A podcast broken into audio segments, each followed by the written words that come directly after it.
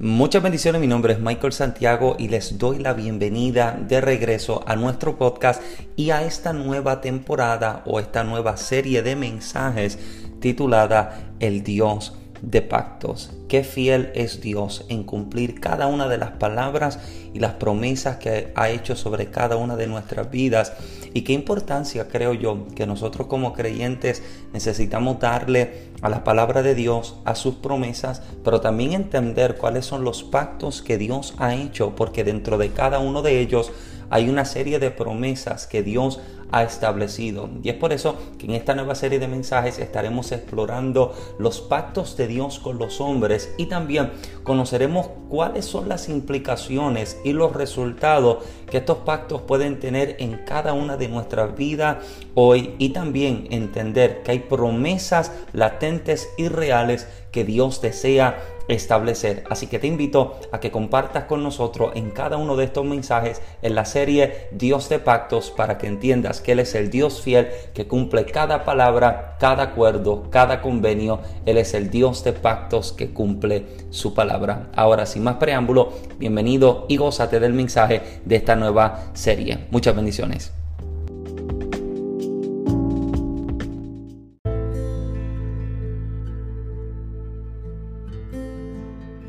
Éxodo capítulo número 19, primeros seis versículos. Mira cómo lee la palabra del Señor de la siguiente forma, honrando al Dios Padre, Hijo y Espíritu Santo. Y los que van para el cielo dicen, los que van para el cielo dicen, amén. Éxodo capítulo 19. En el mes tercero de la salida de los hijos de Israel de la tierra de Egipto, en el mismo día, llegaron al desierto de Sinaí. Subraya ese, ese verso 1, es bien importante. Habían salido de Refidim y llegaron al desierto de Sinaí y acamparon en el desierto y acampó allí Israel delante del monte. Y Moisés subió a Dios y Jehová lo llamó desde el monte diciendo, así dirás a la casa de Jacob y anunciarás a los hijos de Israel.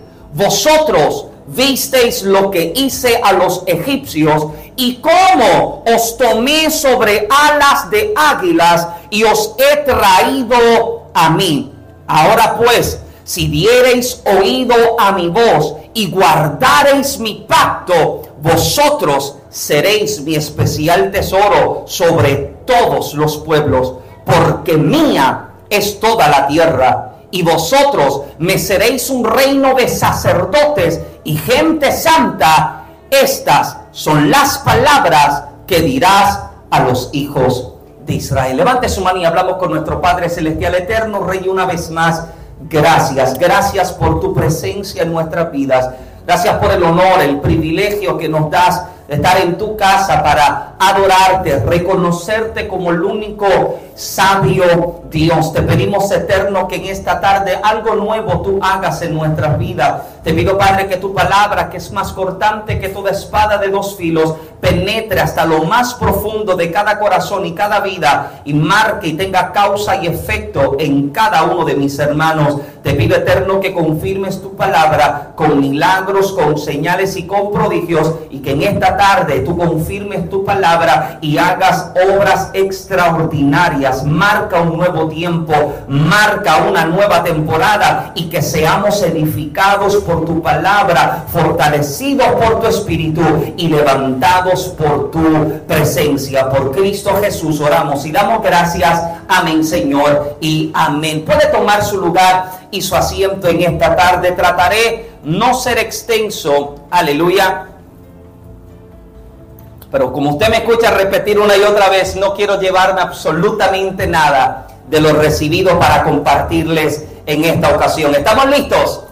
Amén. Cuando, cuando pensamos en el reciclaje, podemos pensar que desde siempre nos hemos visto envueltos en ella, aunque de forma inconsciente no nos hemos dado cuenta y de forma inconsciente siempre nos hemos encontrado reciclando cosas. Si usted se crió en un lugar con muchos hermanos, usted sabe que usted fue el heredero de las camisas rotas, de los zapatos gastados, del pantalón maltratado, si era usted el menor, pero si usted tuvo el privilegio como Sally de ser la segunda más grande, usted tuvo una ventaja sobre sus hermanos menores. Y el detalle está en que de forma inconsciente siempre nos hemos encontrado envueltos en esta temática del reciclaje. Y claro está que en realidad esto se trata primero de una reutilización de las cosas Mientras que el reciclaje solo es el caso de cosas o de piezas que fueron en algún momento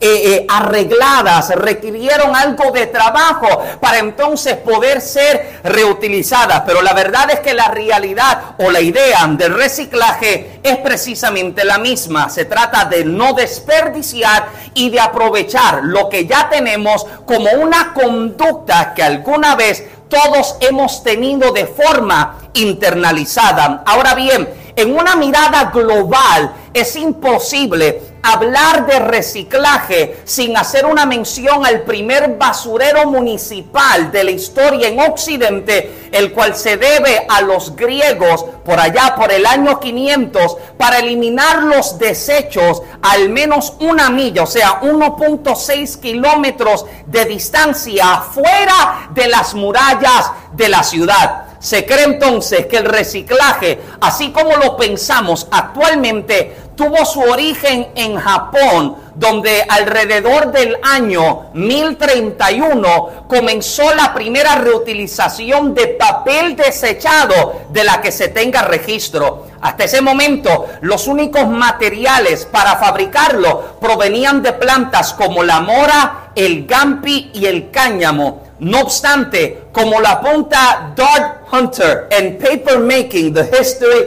and Technique of an Ancient Crafting en 1957, parece indudable que los chinos ya utilizaban previamente la recuperación del papel. Sígueme que ya mismo llegamos.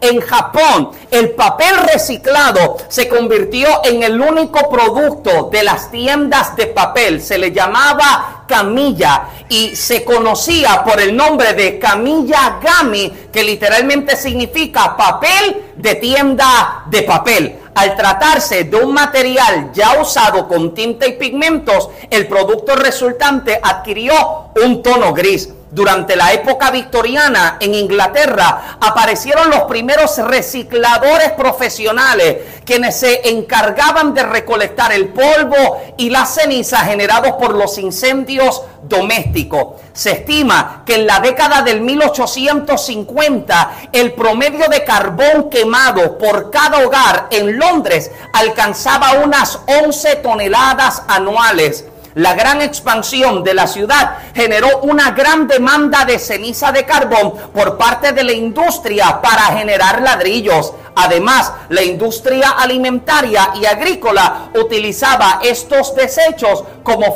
como fertilizantes para los cultivos. Y último, un hecho importante para la difusión y promoción del reciclaje fue el diseño del símbolo que hoy se identifica el reciclaje global, un símbolo que usted lo ve en cualquier lugar y usted sabe lo que significa, la llamada cinta o banda de Mobius. Es una creación de Gary Anderson, la cual vio la luz en el 1970 y ha permitido hacer más visibles los elementos reciclables que han aumentado en las últimas décadas. Y como usted es espiritual, usted me pregunta, Michael, ¿qué tiene que ver el reciclaje conmigo? Téngame paciencia. Es bien interesante eh, eh, notar y pensar que nuestra vida fuera del Señor no logra tener ningún tipo de propósito. Nuestra vida distante, lejos del Señor, parece estar sin sentido y sin uso, a pesar de que el converso se sienta como que su vida está cumpliendo con algo, entre comillas,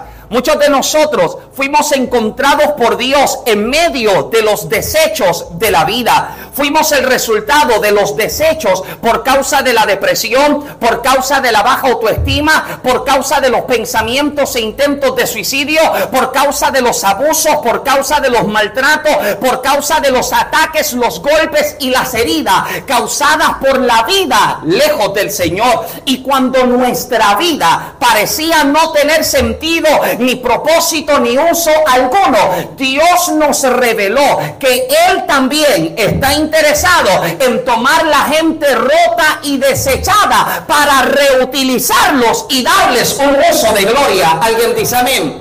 ¿Usted no se ha preguntado alguna vez qué fue lo que Dios vio en mí? ¿Qué fue lo que Dios pudo identificar en mi vida que fuese atractivo alguno para que quisiera hacer algo conmigo? Yo me cuestiono esto una y otra vez. ¿Qué pudo haber visto Dios en mi vida cuando mi vida estaba hecho un desastre? ¿Qué pudo haber visto de atractivo o de bonito Dios en mí cuando mi vida, amado, mi vida lo que parecía era un accidente de carros? Algo irreconocible. Usted se ve bonito hoy por la gracia de Dios. Pero usted se da cuenta que cuando la gente se aleja del Señor, hay cierto atractivo en ellos que se pierde. Usted lo nota en su semblante. Ya la sonrisa no es igual. Sus ojos se ven apagados. ¿Por qué? Porque han perdido el brillo que Dios entrega a ellos. Pero te das cuenta de que nuestra vida, lejos del Señor, ¿sabes lo que parece? Parece el dibujo de un niño tratando en la escuela, en kinder, dibujar a mamá y a papá, indistinguible. No se sabe lo que el muchacho dibujó y usted le pregunta, ¿qué es? ¿Un caballo? No, ese eres tú. No se reconoce lo que hay. Usted no identifica lo que hay ahí. Sin embargo, Dios ha tenido la capacidad de ver mucho más en nosotros que lo que nosotros mismos podíamos ver en nosotros. Alguien dice amén. Hay algo tan extraordinario de Dios en saber de que Él vio algo en mi vida. Y le tengo noticias a alguien. Cuando Dios te vio, Él no vio ruinas. Hmm. Cuando Dios te vio, Él no vio las marcas de tu pasado. Cuando Dios te vio, Él no vio tu vida en quebranto, tampoco vio tu vida sin sentido, sino todo lo contrario. Cuando Dios te vio, Él encontró en ti la oportunidad perfecta para Él poderse manifestar como el Rey de Gloria. Aleluya. No vio la ruina que la gente ve no vio el tropiezo que la gente recuerda, porque uno de los problemas que la gente tiene es que lamentablemente siempre te acordará o se acordará de ti por tus errores del pasado. ¿Y quién llegó ahí? Llegó el chismoso. Sí, para no decir chismosa, ¿verdad? Porque siempre decimos que es la chismosa. No, llegó el chismoso. ¿Quién llegó ahí? Llegó el ladrón. ¿Quién llegó ahí? Llegó el mentiroso. Y Dios no me trata así. ¿Alguien dice amén? Dios no me trata de acuerdo a mis pecados, Él me trata de acuerdo a su plan y propósito para con mi vida. Él está viendo en mí el potencial para ser un instrumento de honra en sus manos. Ahora bien, nuestro trato, yo creo que nuestro trato y nuestra paciencia los unos con los otros sería tan distinto si entendiéramos que Dios, escúcheme bien, no está buscando en ellos lo que yo estoy buscando en ellos. Hmm.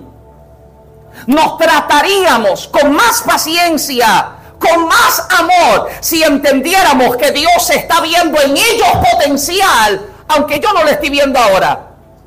Yo te puedo ver y yo puedo decir, fracasó, cayó, tropezó, pero Dios te está mirando y está diciendo, Él es mi hijo, ella es mi hija y en mis manos es un instrumento útil. Alguien dice amén a eso. En mis manos es un vaso de honra. Y qué pena, amado, qué pena que nosotros descalificamos a la gente inmediatamente por las cosas superficiales que vemos en ellos. Hmm. ¿Usted está listo para conversar en esta tarde? Descalificamos a la gente por las cosas superficiales que vemos en ellos e inmediatamente decimos, no puede con él. Los descalificamos por su edad, los descalificamos por su lenguaje, los descalificamos por su falta de estudios, los descalificamos por su entorno familiar, los descalificamos por las cosas que a Dios no le interesa. Aleluya. Descalificamos a la gente por cosas que, mira, a Dios no le importa. Diga conmigo, a Dios no le importa.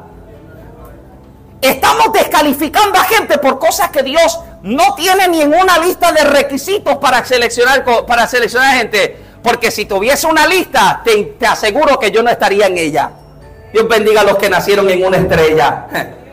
Gloria a Dios, amado. Gloria a Dios. Que Dios no está buscando en nosotros lo que la gente está buscando. Y la verdad es que cualquiera de nosotros puede cometer el error de descalificar la gente. ¿O no? Descalificamos a la gente inmediatamente. Los observamos. Eh, es más, le, le digo más a usted. Hay gente que no recibe un mensaje de parte de Dios por una persona que no cumple con su apariencia de santidad. Se me fueron. Refugio, ponle el palo a la puerta.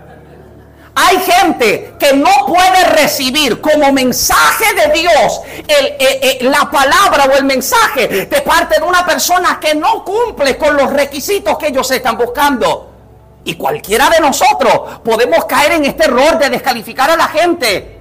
Si usted se siente espiritual, imagínese el profeta Samuel.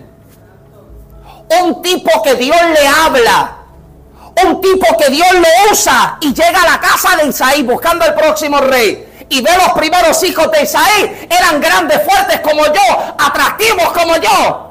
Génesis, grítame amén. Y cuando Samuel lo ve, Samuel se confunde. Porque cualquiera de nosotros pudiese cometer el error de descalificar a personas que Dios está calificando desaprobar personas que Dios está aprobando, mientras que debemos entender que Dios no está buscando en la gente lo que nosotros estamos buscando en ellos. Dale con el codo a alguien y dígale, lo que Dios está buscando es algo diferente. Sí, sí, sí. Dios no está buscando lo que yo estoy buscando. Dios no está buscando lo que usted está buscando. Lo que Dios está buscando es algo diferente. Y qué interesante que lo que Dios está buscando en nosotros lo encontró precisamente cuando nuestra vida estaba en ruinas. Hmm. Lo que Dios estaba buscando en nosotros lo encontró cuando nuestra vida había tocado fondo. Lo encontró cuando nuestra vida estaba hecho pedazo. Lo encontró cuando mi vida se encontraba en quebranto. Ah, escúcheme bien, muchas veces nosotros estamos esperando o creyendo que Dios va a ver algo en mí cuando yo cumpla con esto. No, amado, cuando me encontraba incluso perdido en el mundo, el amor de Dios me estaba alcanzando. Porque escuche bien, la palabra dice, porque de tal manera amó Dios al mundo. Escuche bien, el mundo estaba en pecado y ya Dios lo amaba. Yo estaba en ruinas y ya Dios me amaba. Aleluya. Yo estaba en el suelo y ya Dios me amaba. Y cuando mi vida se encontraba en completo quebranto, Dios dijo, algo puedo hacer con Michael, algo puedo hacer con Armando, algo puedo hacer con Yaceli, algo puedo hacer cuando tu vida se encontró rota, Dios dijo, algo extraordinario puedo hacer a través de él. Aleluya. Ah, me encontró roto, me encontró maltratado, pero vio algo en mi vida. Aleluya. La gente me descalificaba, pero algo dio en mí. Alguien tiene que decir amén a eso. Nadie me daba la oportunidad. Y Dios dijo, come on, Michael, let's go. Alguien está acá. Nadie me daba un sí, pero Dios me dio un sí que la tierra nunca puede apagar. Nadie lo puede callar. Aleluya. Y qué extraordinario, amado que Dios encuentra nuestra vida en ruinas, en pedazos. Y Dios dice, si yo lo tomo, yo le doy uso a su vida. Si yo lo agarro, le doy una identidad completamente nueva. Usted no ha encontrado cosas en su casa que usted está por votar. Y usted agarra, yo, yo, usted, usted me entrega a mí un pote de pintura y yo lo pinto todo. Usted está a punto de votar algo, pero usted dice, esto como que me sirve para meter los zapatos. Eh, no se diseñó para guardar zapatos. esto no se diseñó ni para, ni para aguantar papas ni vianda. No, no, pero usted dice, esto como que si yo lo pinto, oh amado, y cuando Dios te vio, Dios te dijo, "Mm, si yo te tomo en mis manos. Si tú me das la oportunidad de trabajar en tu vida, aleluya. Si tú me das la oportunidad de meterme en tu casa, si tú me das la oportunidad de tomarte en mis manos, yo te aseguro que yo te puedo dar un uso que el mundo nunca podía darte. Yo te puedo dar un propósito que el mundo nunca te pudo dar. Es más, yo te puedo dar un atractivo que el mundo jamás te pudo dar. Aleluya. Mientras escribía y me preparaba, escribí algo, Génesis, me sentía medio poético y lo escribí, se lo quiero, se lo quiero compartir. Ese, es, una, eh, es un solo verso, yo no soy, yo no soy poeta hablando, eh, pe- pero, pero quería compartírselo a ustedes. Dios construye y edifica con los escombros de nuestra vida, creando catedrales donde su gloria y su gracia se puede establecer. Tu vida se encontraba rota, pero Dios hizo un templo de ti. Y lo más extraordinario que usted caiga es la gloria del Eterno que te llena,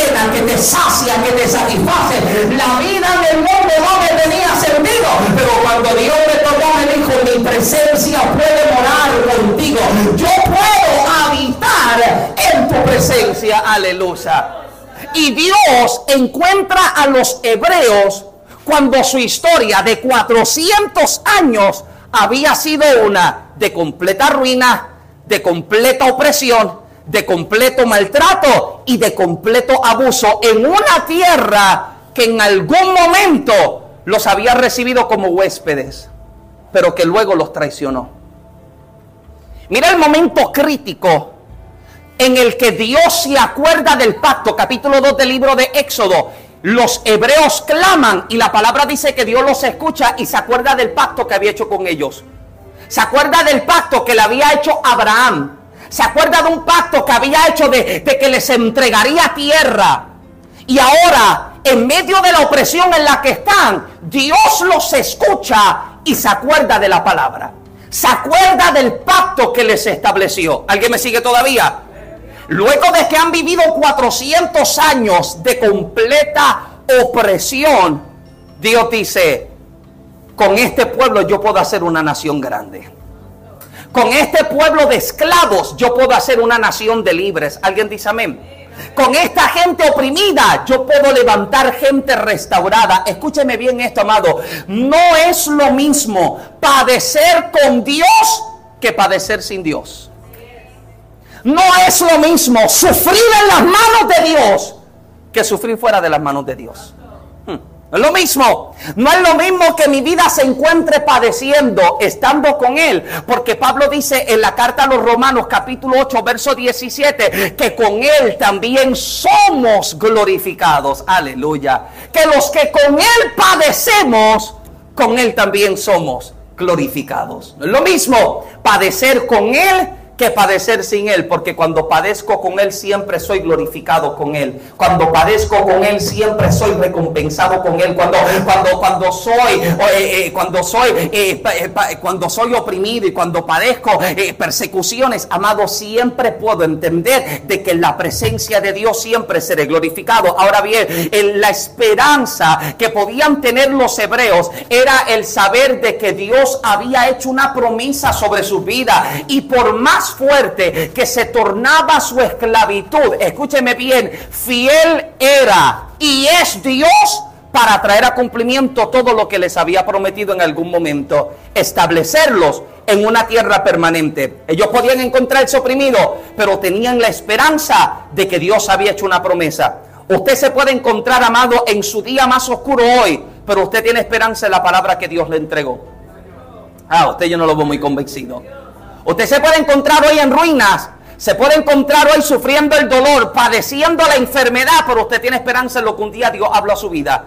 Y la gente le puede tratar de intimidar o amedrentar o tratar de hacerte creer otra cosa, pero cuando usted está convencido de lo que Dios le dijo, amado, usted sabe que esto también pasará. En inglés me gusta más como suena, this too shall pass. Esto también ha de pasar. Esto que estoy viviendo es momentáneo, porque entiendo que en algún momento llegará el resultado de la promesa que Dios hizo a mi vida. Si hay algo, escuche bien, que trae retroceso a nuestras vidas, es precisamente la duda de dos cosas. La duda de lo que Dios está haciendo y la duda de lo que Dios hará. Si hay algo que te estanca en tu vida y no te permite avanzar es comenzar a dudar en medio de los, de, de los procesos que Dios te permite vivir. Escuche bien, a mí no me toca entender lo que Dios está haciendo ni lo que hará. A mí lo que me toca es creer y confiar en que fiel es Dios para hacer todo lo que habló a mi vida.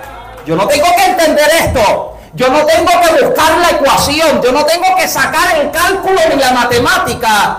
A mí solo me toca creer. Y me toca confiar. Usted sabe lo que es confiar. Confiar es echarse para atrás, recostarse, cruzarse de brazos y dejar que Él lo haga. Eso es confiar. Confiar no es tratar de yo meter la mano para que Dios haga o para tratar de ayudar a Dios. No, no, no. Confiar es, yo no sé, tú eres el que sabe. Y esto, y esto lo hemos repetido y una y otra vez. Lo que a nosotros nos da tanta esperanza es saber que Dios no es un novato. He's not a rookie. Aleluya.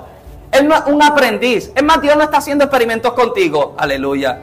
Ah, usted, usted, yo pensé que usted iba a decir amén a eso. Dios no está improvisando. Vamos a ver, ¿cómo sale Michael?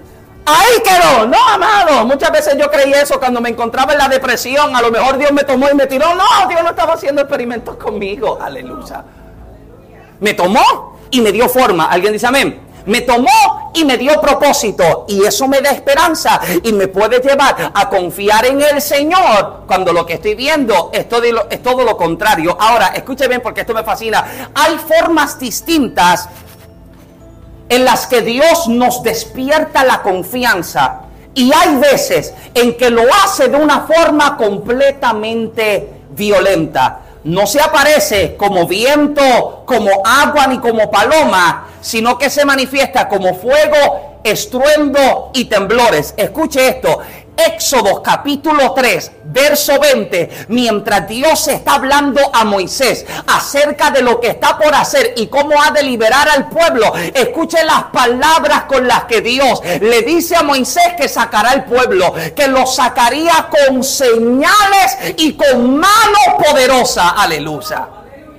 Yo lo voy a sacar con señales y con mano poderosa. Escuche esto señales y mano poderosa era equivalente al juicio que Dios iba a traer sobre Egipto. Ahora, para los egipcios, ellos estaban viviendo una noche de juicio y de tormento, pero para los hebreos era una noche de señales y de mano poderosa. Para el enemigo era el ataque más fuerte en contra de él, pero para el hebreo era la esperanza de que pronto saldremos de él. Aleluya.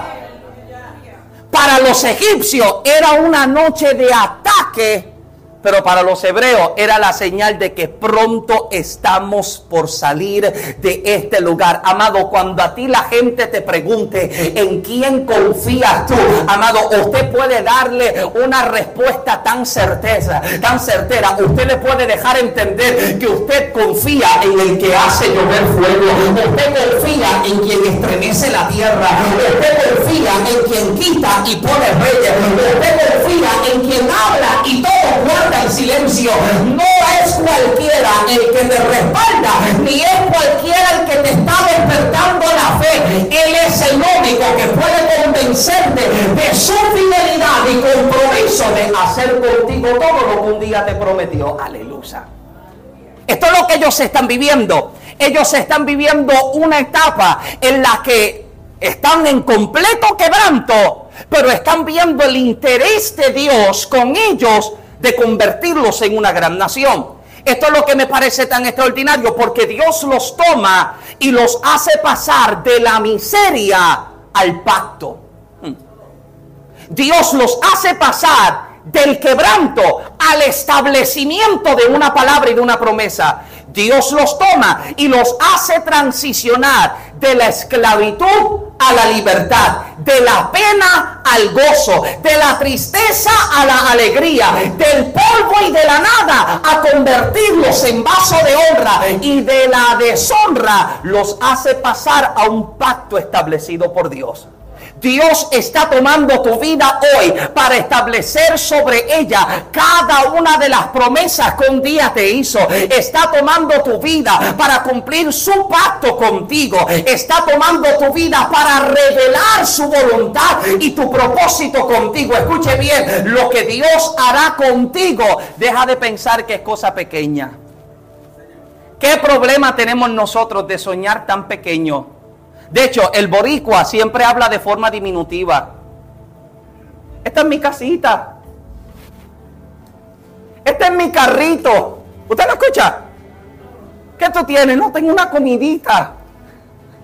Lo hacemos todo tan diminutivo, lo minimizamos todo. ¿Y qué tú tienes? Pues estoy haciendo una oracioncita.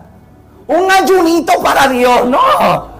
Yo estoy haciendo un ayunote para Dios. ¿Alguien está acá? Yo estoy haciendo una, una, una oración sota. Yo, yo, yo, no estoy haciendo cosas pequeñas. Deja de pensar que lo que Dios va a hacer contigo es algo pequeño. Deja de creer que lo que Dios va a hacer contigo es tan diminutivo. Yo estoy esperando pues esa bendicioncita que Dios me va a dar. ¿Qué bendicioncita? ¿Qué tú le estás pidiendo a Dios? Yo le estoy pidiendo a Dios un carrito. Pídele a Dios un carrote. Estoy orando a Dios por una casita. Pídele la casota. ¿Alguien está acá? Soñamos a veces tan pequeño y de forma tan diminutiva que minimizamos la capacidad que tiene Dios de bendecirnos. Aleluya. Hacemos tan pequeño y tan limitado la capacidad que tiene Dios de sorprender y bendecir nuestras vidas. Yo recuerdo escuchar a un hombre un testimonio, yo tenía 15 años cuando me convertí, recuerdo escuchar a un hombre decir que tuvo una experiencia en la que Dios le comienza a mostrar en una visión, él dice que parecía una habitación llena así como de oro y de cosas, y cuando él llega, él le pregunta al Señor, Señor, ¿qué es todo esto? Y el Señor le decía, esto es todo lo que yo tengo para ofrecerle al pueblo mío, pero me siguen pidiendo así de pequeño, yo tengo tanto para darle y me siguen pidiendo así de pequeño, amado, cuando usted le vaya a pedir a Dios, amado, no crea que Dios es tacaño. El boricua dice que uno camina con los codos. Dios no camina con los codos. Es más, Dios no es maceta, Dios no es tacaño. Si usted le va a pedir a Dios, usted confíe que Dios es bueno para bendecirle. Usted confíe que Él es fiel para hacer algo extraordinario como usted. Entonces dejemos de soñar en pequeño y dejemos de creer que lo que Dios nos va a entregar es poca cosa, amado. Es más, le digo más, le digo más a usted. No es orgullo usted saber lo que usted es en Dios. Ah. Mira el orgulloso este. No, no es que yo me creo orgulloso, es que yo sé quién yo soy en Dios. I know who I. Yo sé que nombre a mí me dieron. Yo sé qué identidad a mí me dieron. Aleluya. Mira este orgulloso cómo camina con la frente en alto. Porque la gente cree que la humildad es caminar con la frente tocando el tobillo. Lo que va a salir es con un dolor horrible de espalda. Usted sabe, usted sabe la, la que va a necesitar para ayudarle. No, eso no es humildad. No es humildad. Y tampoco es orgullo usted saber quién es usted. Tampoco es orgullo usted saber lo que Dios tiene para usted. ¿Alguien dice amén? Usted sabe quién es usted. De hecho, es mejor que usted viva la vida reconociendo y caminando a la altura de lo que se te llamó y de acuerdo a lo que se te dijo, que viva viviendo con una falta modestia. Eso es algo horrible. La gente que vive con una falsa modestia, no es que yo soy humilde, mentiroso, tú sí que eres orgulloso. Ríete, Gene, tranquila. Gene sí está aguantando ahí. No, usted, usted viva a la altura de lo que Dios está diciendo de usted. No tenga pena ni temor en soñar. Yo hablo con Fernando a cada rato. Sueña con ese negocio grande. Sueña con esa oportunidad. Ah, eh, Dios, Dios, le entregó algo a usted. Sueñe grande con ello. Deje de pensar que es cosa poca y pequeña y diminuta lo que Dios va a hacer. Dios, sabe que puede tomar un pueblo de esclavos y convertirlos en una nación poderosa. Aleluya. Lo que Dios puede hacer contigo, amado, si, usted se deja tomar por Dios, si usted deja que Dios le agarre de la mano, yo te aseguro que usted, que, a usted Dios lo pone en la cima en el negocio en el que esté, en el que usted esté, en el trabajo, en el que usted esté, en la empresa, en lo que usted esté trabajando. Amado, cuando la gracia y el favor de Dios toca tu vida, usted quizás llegó último, pero Dios te para el frente, se pone como primero, aleluya. Lo voy a soñar al nivel de lo que Dios me está diciendo. Llámeme orgulloso, llámeme lo que quiera, no, pero yo estoy soñando lo que Él me dijo, lo que Él me contó. El problema de la gente mediocre es que cuando escucha un sueño tan grande te dicen, ¿y contigo? ¿Que Dios hará qué? ¿Que tú vas a tener qué? Si tú vienes de una familia pobre. Tú vienes de un país donde sufriste necesidades, que, que Dios va a hacer que contigo. Amado, cuando Dios me llama no miro mi cuenta bancaria. Gracias a Dios que no lo hizo. Porque lo que daba era pena y lástima. Aleluya. Cuando Dios te llamó, Él no miró lo que usted tenía disponible. Él solo te miró y dijo, con Él yo puedo hacer algo. Con ella yo puedo hacer algo. Y Dios está mirando al pueblo hebreo y Dios sabe que con ellos puede hacer algo tan extraordinario. Ahora, amado, eh, ¿puedo predicar? ¿Tengo tiempito para predicar? Ah, si estamos comenzando, estamos apenas en el saludo. Amado, Dios ve. Ah, ah, gócese. Dios ve a un pueblo roto.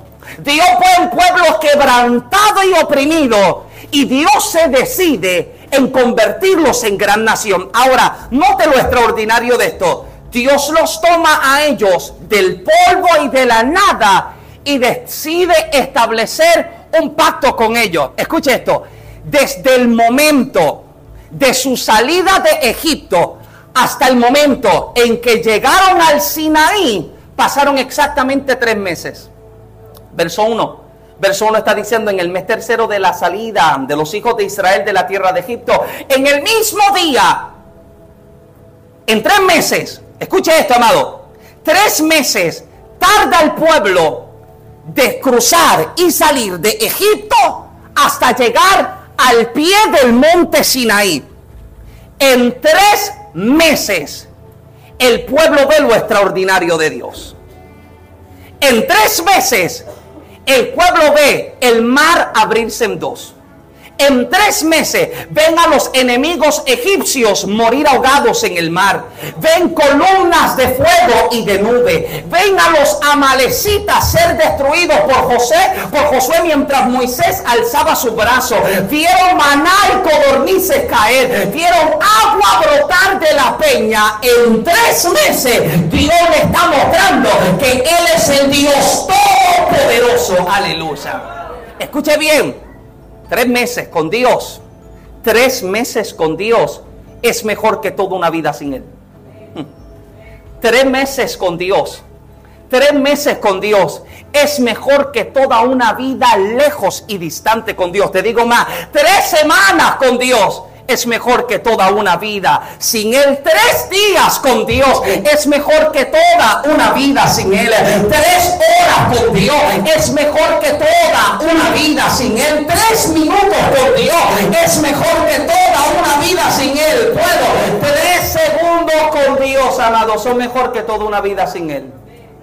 En tres meses Dios le está mostrando al pueblo que hay algo tan extraordinario que Él puede hacer. llamado. si usted supiera lo que Dios es capaz de hacer en tu vida en tres meses lo que Dios puede hacer en tu vida en tres semanas. Aleluya. Lo que Dios puede hacer contigo en tres días. Lo que puede hacer contigo en tres minutos. Lo que puede hacer contigo en tres segundos. Si usted supiera lo que Dios es capaz de hacer, amado, usted viviría todos los días expectante, esperando para ver cómo Dios lo va a hacer, cuándo lo va a traer, de qué manera lo va a hacer. Amado, si usted supiera que Dios puede hacer en un instante tantas cosas extraordinarias.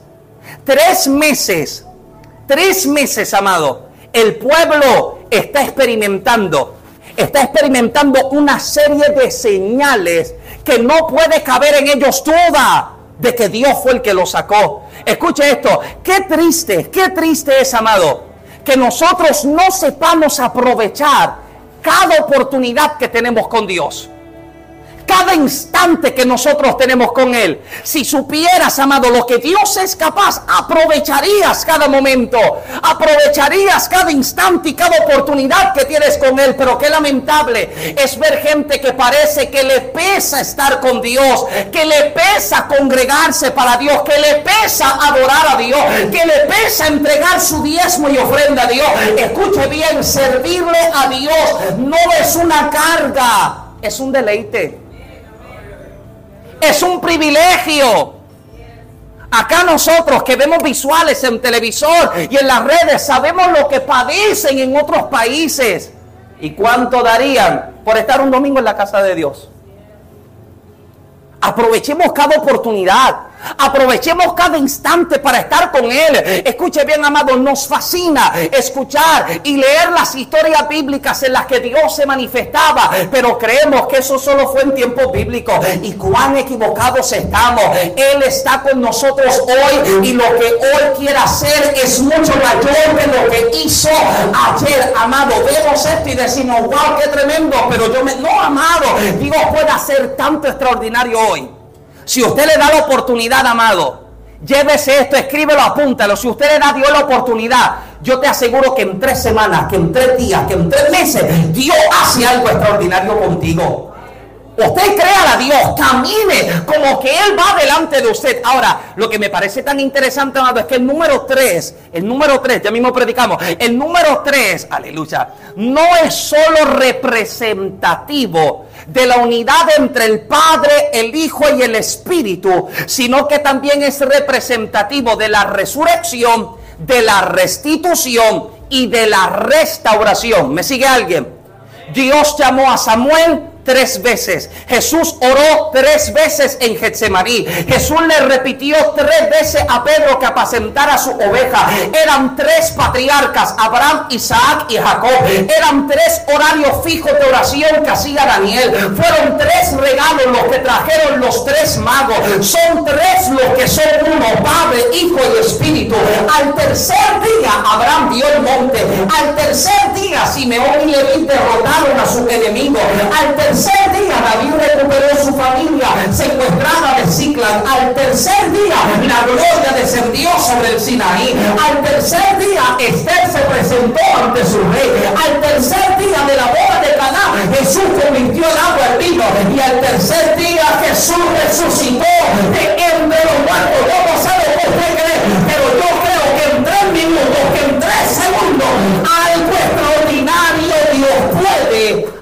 con mi vida. Oh, gloria. Es más, al Dios al que adoramos, se dice que Él es tres veces santo.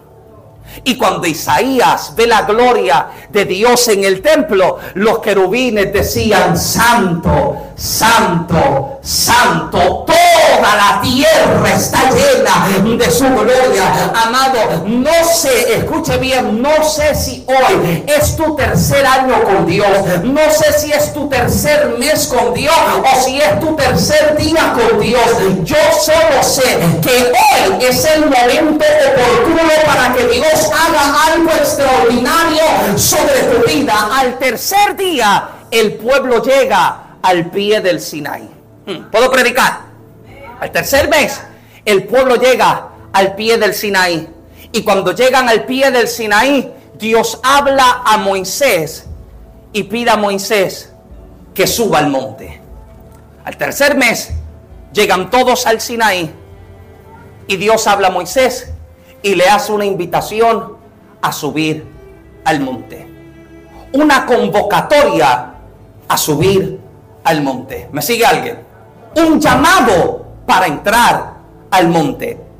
El monte es representativo de una intimidad más profunda con Dios. Escuche bien, es bueno escuchar el mensaje del pastor, pero mejor es escuchar a Dios hablando directamente contigo en la intimidad. Es bueno que Dios use el profeta para decirte desde el vientre de tu madre te escogí. Usted ya lo sabe. Bienvenido, Mateo. Es bueno escuchar que el profeta te señale y te diga, planes tiene Dios contigo, que ya usted sabe. Pero mejor es, amado, que en la intimidad y en el secreto Dios hable contigo. Hay cosas, amado, que Dios me ha hablado a mí que no me la ha tenido que hablar en público porque ya me las habló en el secreto. ¿Me sigue alguien?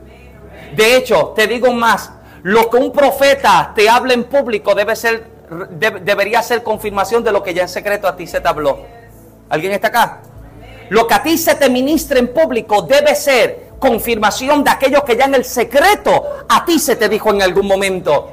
Es por eso que el monte es representativo de una intimidad más profunda es representativo de una búsqueda más intensa. Escuche bien, los provocadores de avivamientos son aquellos mismos que entendieron que la oración era el inicio de toda gran revolución y manifestación. Escuche, Jesús nunca, diga conmigo nunca. Jesús nunca se paró en público para hacer milagros sin primero haberse arrodillado en secreto con el Padre. De hecho, antes de dar inicio a su ministerio, ¿qué hace Jesús? Se retira 40 días. Es tentado por el enemigo de las almas. Y cuando desciende, me fascina que Lucas dice que Jesús desciende en el poder del Espíritu. Porque ahora que estuvo en secreto, ahora en público se puede parar. Y en público comienza a hacer señales y manifestaciones. Escuche bien, antes de querer presentarte ante los hombres como líder o como ministro, procura haberte presentado ante Dios primeramente. Procura haber estado con Dios primeramente. Escuche bien, aquel que es llamado a subir al monte es aquel al que se le revela el pacto porque todos están al pie del monte, pero no todos reciben invitación para subir al monte. Todos están parados. De hecho, Dios hace señal y le pide al pueblo que no traspase los límites del monte. ¿Sabe lo que dice Dios? Todo aquel que traspasara los límites iba a ser asetiado por los ángeles. Habían ángeles que estaban a la espera. El que traspase y desobedezca quedaban muertos al momento. Pero los que podían subir al monte eran los que recibían invitación. Te digo aún más. Capítulo número 24. Léalo en casa cuando tenga oportunidad. Capítulo número 24. Dios hace otro llamado. Invita a Moisés a subir y acercarse. Pero cuando lo llama a subir, no lo llama solo. Esta segunda vez que Dios llama a Moisés a acercarse, ¿sabe lo que Dios le dice? Acércate con Aarón, acércate con Nadab y con Abiú y acércalos conmigo. La Biblia dice que cuando estos cuatro se acercaron, vieron a Dios. Dios no los mató, Dios no los aniquiló. Ellos pudieron ver la gloria de Dios, pero se quedaron aquí en una experiencia distante con el Dios que se presentó. Pero en el momento en el que ellos están viendo a Dios en esta experiencia, Dios hace una invitación a Moisés. Sube al monte y entra en la nube. No todo el que se para al monte tiene la invitación de a una gloria más profunda. Porque sabes que la gente que es llamada a subir al monte son la gente que se compromete con el Dios que les habla en el monte. Él sube y él tiene el compromiso de poder hablar al pueblo lo que a él se le está hablando. De hecho, una de las cosas que más, que más eh, me preocupa y que más me preocupó mientras estudiaba es que en este capítulo 19 Dios le está hablando a Moisés y Dios le está diciendo, dile al pueblo que se prepare, que se santifique. Al cabo de tres días voy a descender delante de todo el pueblo. Dios le está diciendo, estoy por manifestarme delante de todos ellos. Mira lo que dice Dios, para que el pueblo me escuche. Y cuando la gloria desciende, amado, el monte está temblando, se estremece y se escucha la voz de Dios tronante. ¿Y sabes cuál fue la respuesta del pueblo? La respuesta del pueblo no fue creer. La respuesta del pueblo fue temer. No creyeron, sino que temieron. ¿Y sabes lo que le pidieron a Moisés? Hagamos algo. Habla tú con Dios y luego tú hablas con nosotros. Que Dios te hable a ti primero, porque es que si escuchamos a Dios, una vez más nos vamos a morir en vez de despertar en ellos la confianza de que, wow, Dios se está manifestando de una forma tan extraordinaria, ellos sí atemorizan y dicen, de cierto es que vamos a morir. Moisés, Mejor que Dios te habla a ti y luego tú hablas con nosotros. Qué triste es pensar, amado, que hay personas que prefieren tener una relación con Dios a través de intermediarios. Mejor que Dios le habla a Michael y que luego Michael me habla a mí. No, amado, yo quiero que Dios te hable a ti también. Yo quiero que usted pueda tener una relación más profunda, más íntima, en la que usted pueda acercarse. Usted tiene una pregunta, acérquese a Dios. Acérquese a la presencia del Señor. ¿Qué tú me tienes que decir, Señor? ¿Cuáles son las decisiones que yo tengo que tomar? ¿Cuál es la gente que yo tengo que despedir de mi vida? ¿Cuáles son las oportunidades que acepto y cuáles son las que rechazo? Pero eso ocurre en una relación íntima. Eso ocurre en una relación en la que somos llamados a estar más de cerca con Dios. Y ahora que Moisés está en el monte, amado Moisés está 40 días en la montaña. 40 días envuelto en gloria. 40 días envuelto en la presencia. Vamos a terminar. 40 días en la presencia. Y en los 40 días que Moisés está en el monte, amado, hay algo tan extraordinario que Dios está haciendo. Moisés, él es, es el escritor del Pentateuco. Y muchas veces solo pensamos que mientras Moisés está en el monte, a Moisés solamente se le está dando la ley. No, amado, a Moisés se le está revelando el principio de todas las cosas. Mientras Moisés está en el monte, Dios le está mostrando cómo creó el universo. ¿Alguien me sigue? Mientras Moisés está en el monte, Dios le está mostrando lo que el primer día hace, lo que el segundo día hace, lo que el tercer, cuarto, quinto, sexto día hace y cómo en el séptimo día reposa. ¿Alguien está acá? Moisés está en la nube de la gloria y Dios le está mostrando maravillas extraordinarias. Ahora bien, cuando Dios le revela a Moisés su pacto, este cuarto pacto que estamos considerando hoy, no los hemos tocado estos cuatro pactos en forma consecutiva, sino que los hemos alternado. Pero este cuarto pacto que hemos considerado hoy, este cuarto pacto mayormente lo conocemos como el pacto mosaico, porque es a Moisés a quien Dios le revela el pacto, mientras que otros conocen este pacto como el pacto de la ley. Me permite unos segundos para enseñar. Se conoce como el pacto mosaico pero también se le conoce como el pacto de la ley. Escuche bien, el propósito de la ley es exponer el pecado y revelar las demandas de Dios y lo que establece entonces como precedente de cómo es que se vive para Dios. El pacto se establece para que yo sepa qué me separa de Dios y qué me acerca a Él. Ese era el propósito del pacto no se sabía lo que era pecado hasta que hubo una ley que lo señaló. Porque pecado se conoce como que saber hacer lo bueno y no hacerlo. La ley te señala el pecado. La ley te dice esto está mal, esto está bien. Ahora se revela el pacto y lo que Dios revela a Moisés, lo que Dios le revela como este pacto lo pudiéramos dividir en cuatro categorías diferentes. Número uno, mandamientos espirituales. Número dos, conducta moral y espiritual. Número tres, ceremonias referentes a las ceremonias hechas en el templo. Y número cuatro, requisitos para las vestiduras sacerdotales. Ahora bien, para que usted me siga para terminar, la ley no se limitó a los diez mandamientos escritos en unas tablas eran 613 leyes que había que cumplir todos los días. Hmm. ¿Quién aquí nació en una estrella y puede cumplir 613 leyes al día? ¿Alguien me sigue? Adicional a las 10 escritas en tablas, habían 603 adicionales que el pueblo todos los días debía cumplir.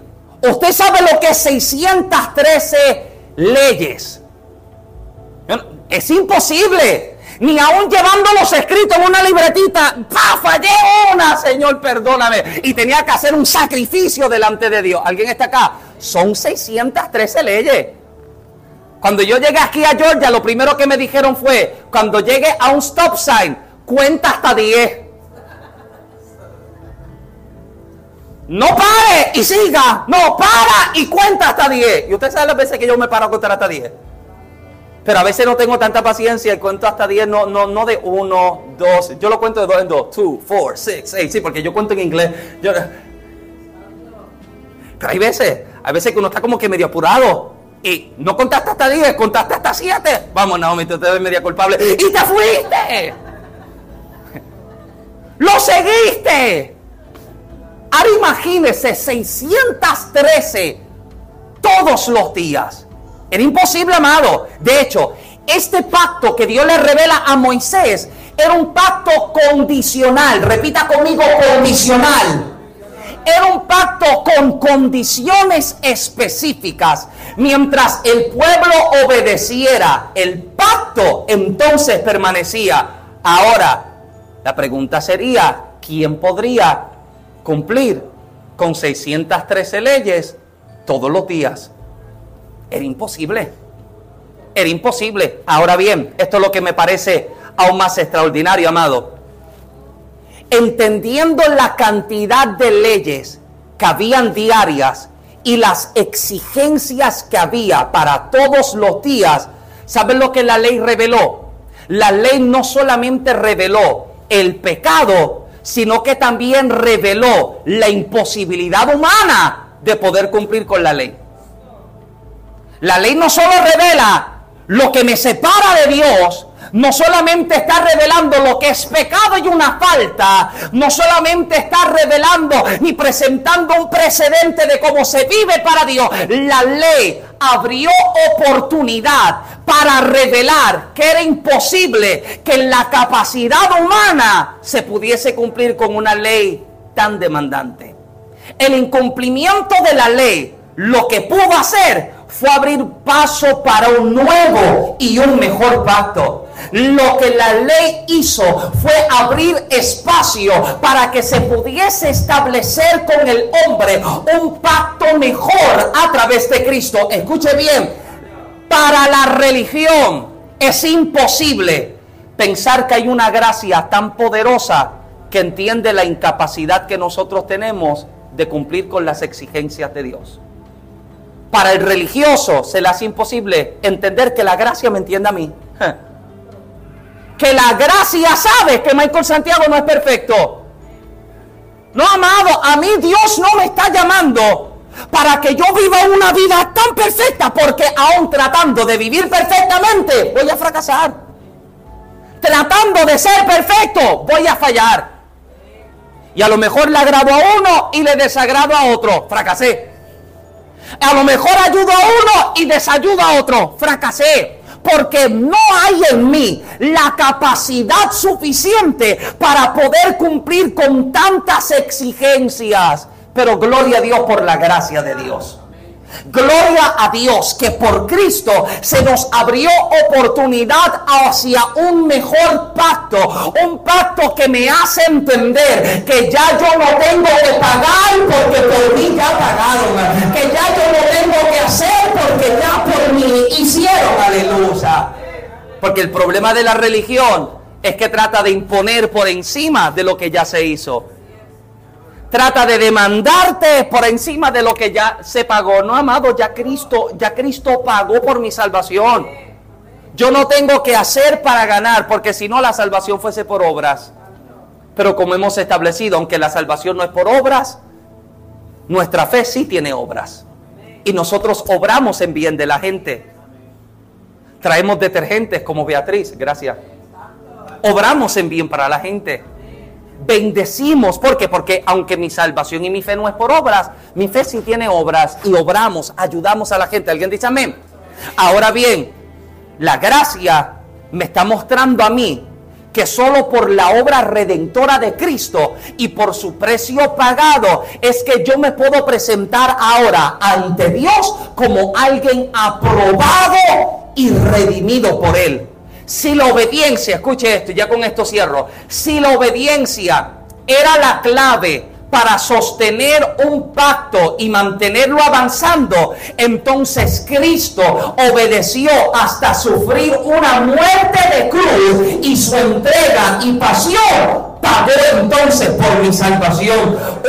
una ley que me exigía que cumpliera, pero ahora en un nuevo pacto se me dice que un precio tan alto se pagó. Escuche bien, Cristo no muere toda la Semana Santa. Ya él murió. Jesús no tiene que morir todas las Semanas Santas, porque una vez que murió, una vez que pagó, bastó. Bastó. Y es bueno ver esas películas cristianas en Semana Santa y como que te da ganas de llorar y cosas. Pero Jesús no muere toda la, toda la Semana Santa. Una sola vez murió y esa sola vez que murió bastó, fue suficiente. Él pagó y nos ha redimido, nos ha comprado, nos ha limpiado, nos ha restaurado, nos ha reconciliado con Él. Alguien dice amén. Por, por, ese nuevo pacto en Cristo. Oh, aleluya, Israel. Por ese pacto podemos tener una entrada de confianza ante el lugar de la presencia del Señor. Póngase de pie conmigo en esta tarde, por favor. Aleluya. Un pacto que revelaba condiciones y leyes, mientras que hay un nuevo pacto que estaremos hablando prontamente que me dice que se pagó un precio que nadie más tiene que pagar, un precio absoluto y significativo.